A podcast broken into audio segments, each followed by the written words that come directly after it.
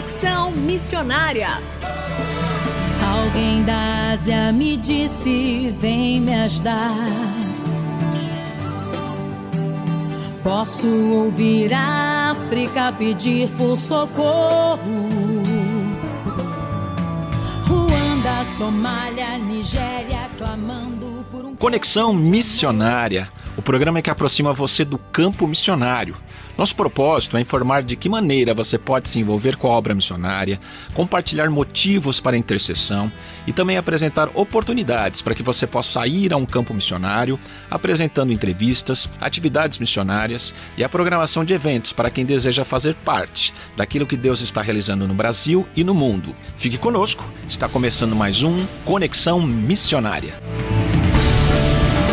Fique conosco em Conexão Missionária. E o Conexão Missionária vai ao ar todas as terças-feiras, às 17 horas e 5 minutos, com reprises às quintas-feiras, às 12 horas e 15 minutos, sextas, às 20 horas e 15 minutos, sábados, às 0 hora e 45 minutos e também 13 horas e 15 minutos, e aos domingos, às 19 horas e 30 minutos. Você também pode ouvir este e programas anteriores de onde estiver pelo site transmundial.org.br.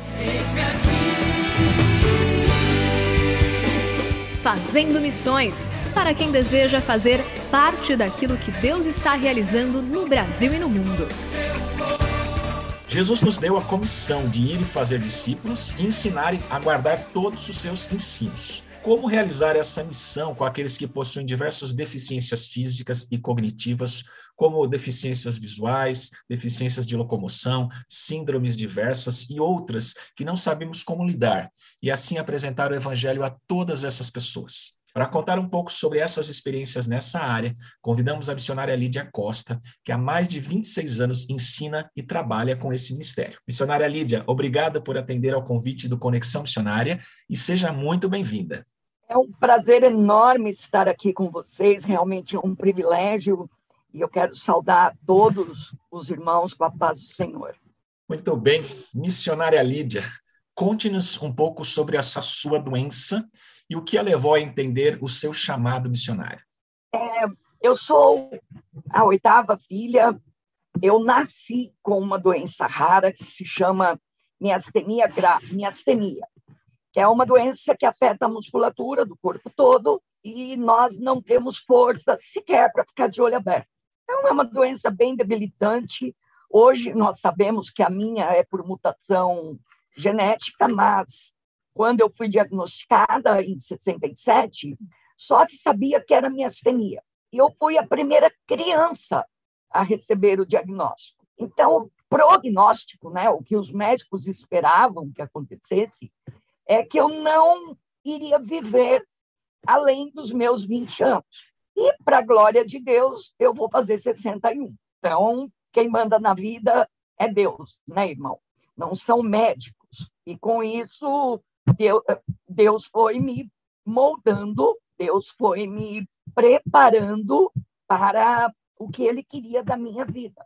A minha mãe e meu pai eles aceitaram a Cristo durante a minha gravidez. Então, por isso eu me chamo Lídia. Se eu fosse menino, seria Paulo. Então, minha mãe me criou no Evangelho, me criou dentro da doutrina bíblica.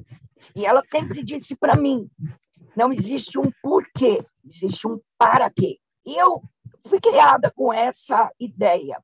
E aos 18 anos, durante um acampamento, eu recebi um, um chamado muito claro para missões. Eu sabia que Deus me queria na obra, mas e que era um povo diferente. Então eu deduzi que era com índios, porque era um povo diferente, então é com índio. Claro que não era, e claro que Deus trancou todas as portas e simplesmente jogou a chave fora para que eu não fizesse aquilo que não era a vontade dele. Né? Na década de 80, eu comecei a nadar com pessoas deficientes físicas, então eu conheci o mundo do deficiente e ali eu me encontrei. Eu, eu, porque no meio dos que não eram deficientes, eu era deficiente. E na minha concepção, deficiente era quem andava de cadeira de rodas. eu não andava de cadeira de rodas. Então, eu achava que eu não era, mas eu também não conseguia acompanhar o povo. Bem, fiquei algum tempo nadando e em 89 a minha igreja atual começou a ser construída e eu passei de ônibus e vi e acabei indo para lá. Então eu sou estou na ata de fundação da Igreja Batista Esperança em Vila Mariana. Esse é um outro privilégio meu. Encrenquei com o pobre do engenheiro durante a construção toda, porque aí eu conhecia os detalhes de uma adaptação. E eu briguei muito para aquela igreja já ter construído adaptada. Até hoje tem coisa para arrumar, mas tá, tá aí. Bom, em 96, iniciou um projeto em São Paulo que se chama Atende, Atende Mais. São carros da prefeitura, são vans que pegam o deficiente na porta de casa e leva para onde ele vai. E com isso começou a chegar criança no clube dos paraplégicos, onde eu nadava. Um belo dia, eu, eu comecei a orar, dizendo: Deus, manda alguém para falar com essas crianças. Eram seis, seis crianças com deficiências variadas, mas eu pedia para Deus mandar alguém, não era eu. Tá? Até que teve uma conferência na minha igreja, na sexta-feira à noite, o título da pregação foi Qual é a sua tribo? Então, ali Deus me mostrou onde ele me queria. E eu falei: tá bom, Deus, minha tribo não é índio, minha tribo é deficientes. Então, olha, mais de 20 anos, quase 20 anos se passaram desde o meu chamado para eu entender o que Deus queria da minha vida. Mas, por fim, eu entendi. E eu falei: tá bom, Deus, eu estou aqui. Por onde eu começo? No dia seguinte, no sábado de manhã, quando eu cheguei no clube, a fisioterapeuta responsável me chamou e falou para mim: Olívia, você conta história na sua igreja, né? Porque eles sabiam que eu dava aula na escola dominical. Eu disse: sim, eu conto. Então, você não quer contar história para as nossas crianças para trabalhar concentração? Bem, um dia antes, menos de 12 horas, Deus tinha me dito o que ele queria, né? Então, eu disse: tá, eu conto, mas eu vou usar a Bíblia. Eu lembro que uma delas falou para mim: você não sabe outra história? Eu disse: olha, eu sei, mas eu vou usar a Bíblia. Então, eu vou reunir os pais, e se eles autorizarem, estou começando. Reuni os pais e disse para os pais: olha, eles todos sabiam que eu era evangélica, eu nunca neguei a minha fé, então não foi problema. Eu disse: olha, eu quero contar história para as crianças, mas eu vou usar a Bíblia. Eu vou dizer quem é Deus, quem é o Espírito Santo, quem é Jesus, quem é o diabo, o que é céu, o que é inferno. Eu falei desse jeito. Um pai disse para mim: alguém vai responder as perguntas da minha filha. E com isso nós começamos. Foi assim que o grupo Shekinah iniciou. Hoje, 26 anos depois, claro, nós já estamos com, uma, com quatro gerações de uma mesma família no grupo, e o que não falta é história, tá, pastor? Mas, como eu sei que o tempo da rádio é muito precioso, então acho que a gente pode, essa etapa, ficar por aqui, né? E, e eu queria fazer uma outra pergunta. É, porque muitas vezes nós temos medo de agir errado com as pessoas com deficiências, quaisquer que seja. E isso pode influenciar de alguma maneira a igreja a se desenvolver no evangelismo dessas pessoas. E também eu entendo que é uma falta de preparo da igreja para lidar. É, como é que a irmã orientaria os nossos ouvintes a respeito dessas duas questões, tanto do medo quanto do despreparo? O medo é do desconhecido, certo? Então, você olha para um deficiente grave, que não fala, não se mexe, não se comunica, ou mesmo aquele que é bravo, que vive agressivo, e você pensa, né, né, eles não são pecadores. Eles não precisam aceitar a Cristo como Salvador. Deus já cuidou disso. Olha, eu tenho uma notícia para você. Romanos 3, 23 diz que todos pecaram. Lá não exclui ninguém nem o deficiente, nem o idoso, ninguém. Ali diz todos. Então, a nossa obrigação é evangelizar. Agora, você tem que ter um mínimo, preparo, um mínimo de preparo. Então, se você não tem acesso a um curso, a um seminário, faça o que eu fiz.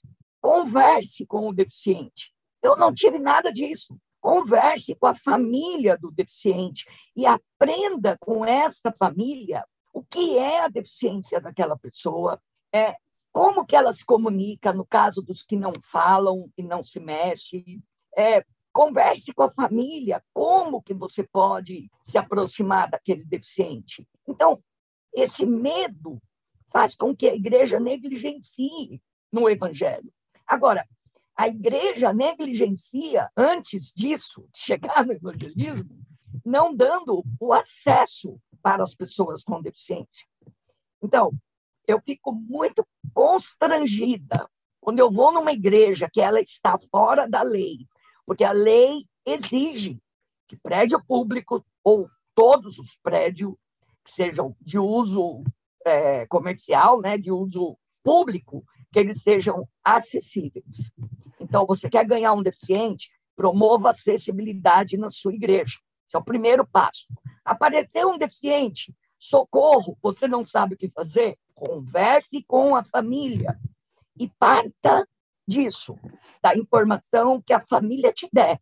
E creia que ele pode aceitar Jesus. E ele precisa aceitar Jesus. Muito bem.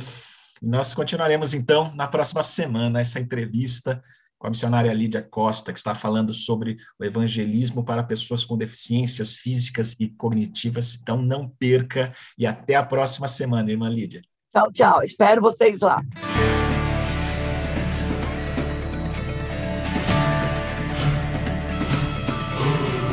Estamos encerrando mais um programa Conexão Missionária. Eu, Renato Kroger, apresentei, com trabalhos técnicos a cargo de Tiago Lisa, Lilian Claro e Pedro Campos, e vinhetas gravadas gentilmente por Renata Burjato. A você que esteve conosco até agora, o nosso muito obrigado. Que Deus te abençoe e até o próximo Conexão Missionária.